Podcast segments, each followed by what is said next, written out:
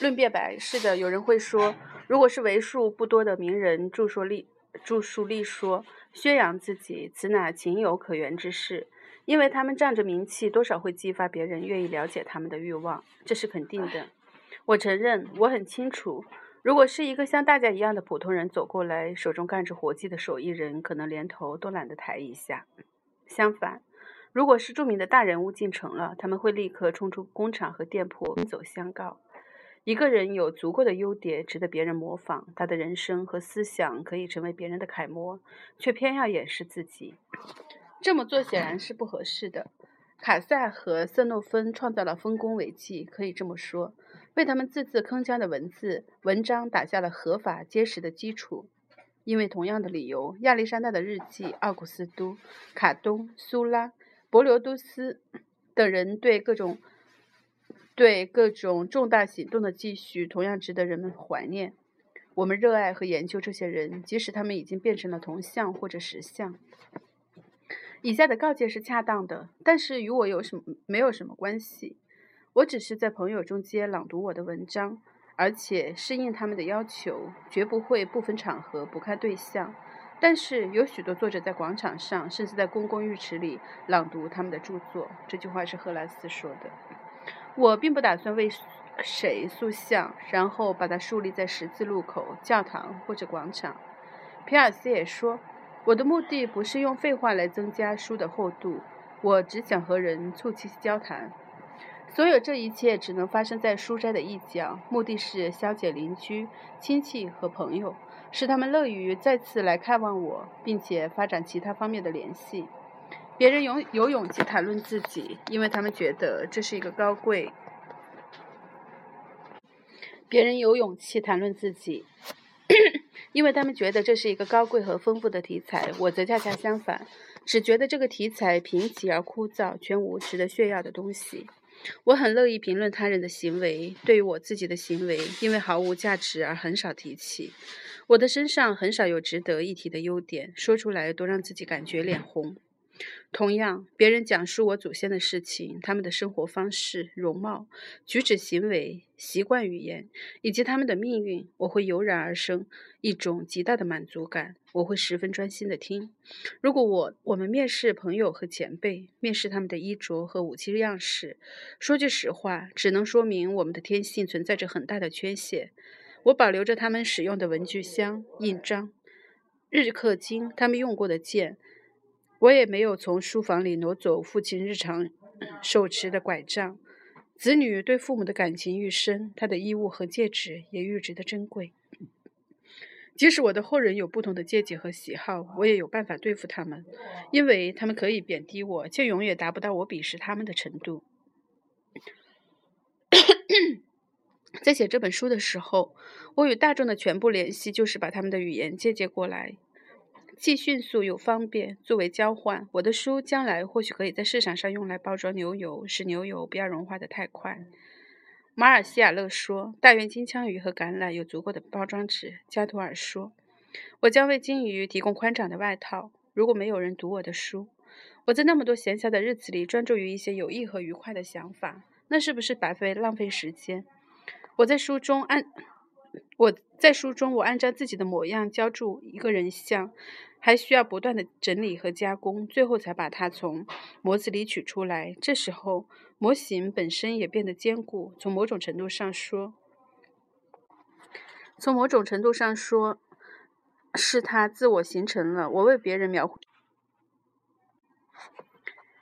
我为别人描绘自己，暗自为自己涂抹了更加浓重和分明的色彩。我造就了书，书写我，两者不相上下。这是一本与作者同志的书，它只管我，它是我生命的组成，它是我生命的组成部分。它不管我以外的其他人，不像别的书，有一个与自己无关的目的，不断的仔细的盘点自己。这么做是不是白白浪费时间呢？因为那些仅仅在心里或者花上一时半刻，顺便在口头上进行自我分析的人，不可能如此深入地从本质上剖析自己，不可能把它当做一门学问、一项工作、一个事业来做。这与保证以赤诚之心和毕生精力做持续详实的记录是完全不同的。无疑，最美好的感受应该藏于内心，它不会。它不会流露在外，不会公开，不会让别人看到。我所做的事情让我摆脱了多少烦恼呢？也包括那些浅薄无聊的思想。老天赐予我们丰富的反省能力，他经常要我们这么做，教导说我们的一部分属于社会，但是在但是最美好的部分属于我们自己。为了利用我的想象，使其有条理、有计划，使其不至于飘忽不定和迷失方向。最好的办法是在本子上把各种细微的想法记下来。我很注意自己种种的幻想，因此我把它们记录下来。由于礼貌和理智不允许我公开怒斥某些行为，我在这里得到了无数次的安慰，而且不无教育公众的意图。当然，这些诗句、这些诗意的鞭笞，马罗说打在眼睛上，打在嘴巴上，打在那猴子的脊背上。印在纸上比抽打在皮肉上更有效，因为我时时注意着能不能从中得到什么东西来点缀或支撑自己的书，也因此愈来愈留意书籍。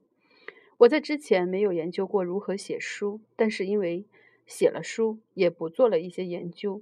如果说有时候看看这个作者，有时候读读那个作者，东临西爪的学一点东西也叫研究的话。这种研究绝不是为了形成自己的意见，而是为肯定早已形成的意见取得支持和帮助而已。但是在如此贪腐的时代，我们能相信谁呢？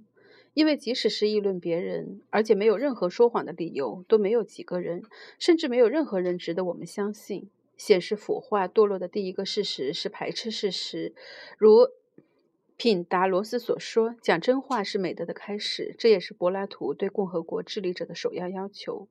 现在的真话不是以事实为基础的真话，而只是让别人相信的真话而已。正如我们所说的钱币，不仅仅指合法的钱币，而且包括在市面上流通的假币。长久以来，我们一直在指责国家的这个流弊。生活在瓦朗提尼安皇帝时代的萨尔维安德马塞说过：“对法国人而言，说谎和背信不是罪过，是一种，呃，只是一种说话的方式。希望超越。”这一现实的人会说，他们认为这是一个事关品德的问题。人们在其中成长，在其中进步，仿佛在接受一种体面的锻炼。因为隐瞒真相是这个时代最突出的处事的方式，所以我经常考虑，别人指出我们自以为十分平常的毛病，我们总觉得受到了极其粗暴的冒犯，甚至超过任何别的指责。我们如此认真地对待此事的习惯到底是从哪里来的？我还想，为什么别人嘴里对我们最大的侮辱是骂我们撒谎？在这一点上，我觉得我们在沾染最深的污点上进行自卫是很自然的事。在受到指责和激动的同时，似乎我们在某种程度上卸下了错误。如果说我们确实有错，我们起码在表面上进行了谴责。我们强烈地感受到这种责备。难道不是因为它使我们胆怯和心虚吗？还有比是推翻自己说过的话，还有比否认人人皆知的事实更明显的胆怯和心虚吗？说谎是一种极其丑陋的恶习。古人认为说谎是十分可耻的事情。说撒谎的人既蔑视上帝，又惧怕人类。这些话充分表达了说谎的可恶、下贱和堕落。确实，在人前胆小如鼠，在上帝面前打蛋包天。我们还能想象出比这？更丑陋的事情吗？人与人之间唯一的交往渠道是交谈，谁讲假话，谁就背离了交往之道。交谈是人们之间交流愿望和思想的唯一工具，是我们表达灵魂的工具。如果没有这个工具，我们之间将失去联系，我们就将互不认识。说骗人的话，等于是颠覆了人与人之间的一切关系，破坏社会的一切联系。新大陆的一些民族。说出这些民族的名字已经没有意义，他们已经不再存在，因为这场空前绝后的征服战争毁灭了一切，摧毁了一切，甚至波及到人民和地名。用鲜血祭神，用鲜血从舌头和耳朵上抽取的，为的是抵毒说谎的罪过。不管是听到的还是自己说的，古希腊有一位快乐的朋友，他说小孩子玩骨牌，大人们玩字眼。说到辩白的种种用途，在这方面，幸运法则以及法则的变化，我将另外找机会说说我所知道的事情。如果可能的话，我将告诉大家从什么时候起，我们开始养成对所说的话锱铢必较的习惯，并认为这是事关名誉的大事，因为我们很容易判断出这在古希腊、罗马是没有的事。看见他们互相辩白，甚至说难听的话，却不至于不欢而散，我常常觉得不可理解，觉得十分奇怪。他们有关责任的法律遵循一条与我们不同的道路。人们有时。当着面呼喊凯撒是强盗，有时叫他酒鬼。我们看见他们毫无顾忌地痛骂对方。我想说的是，这两个民族里最伟大的军事领首领之间互相痛骂，他们只是用语言来报复对方的语言，并不带来任何别的后果。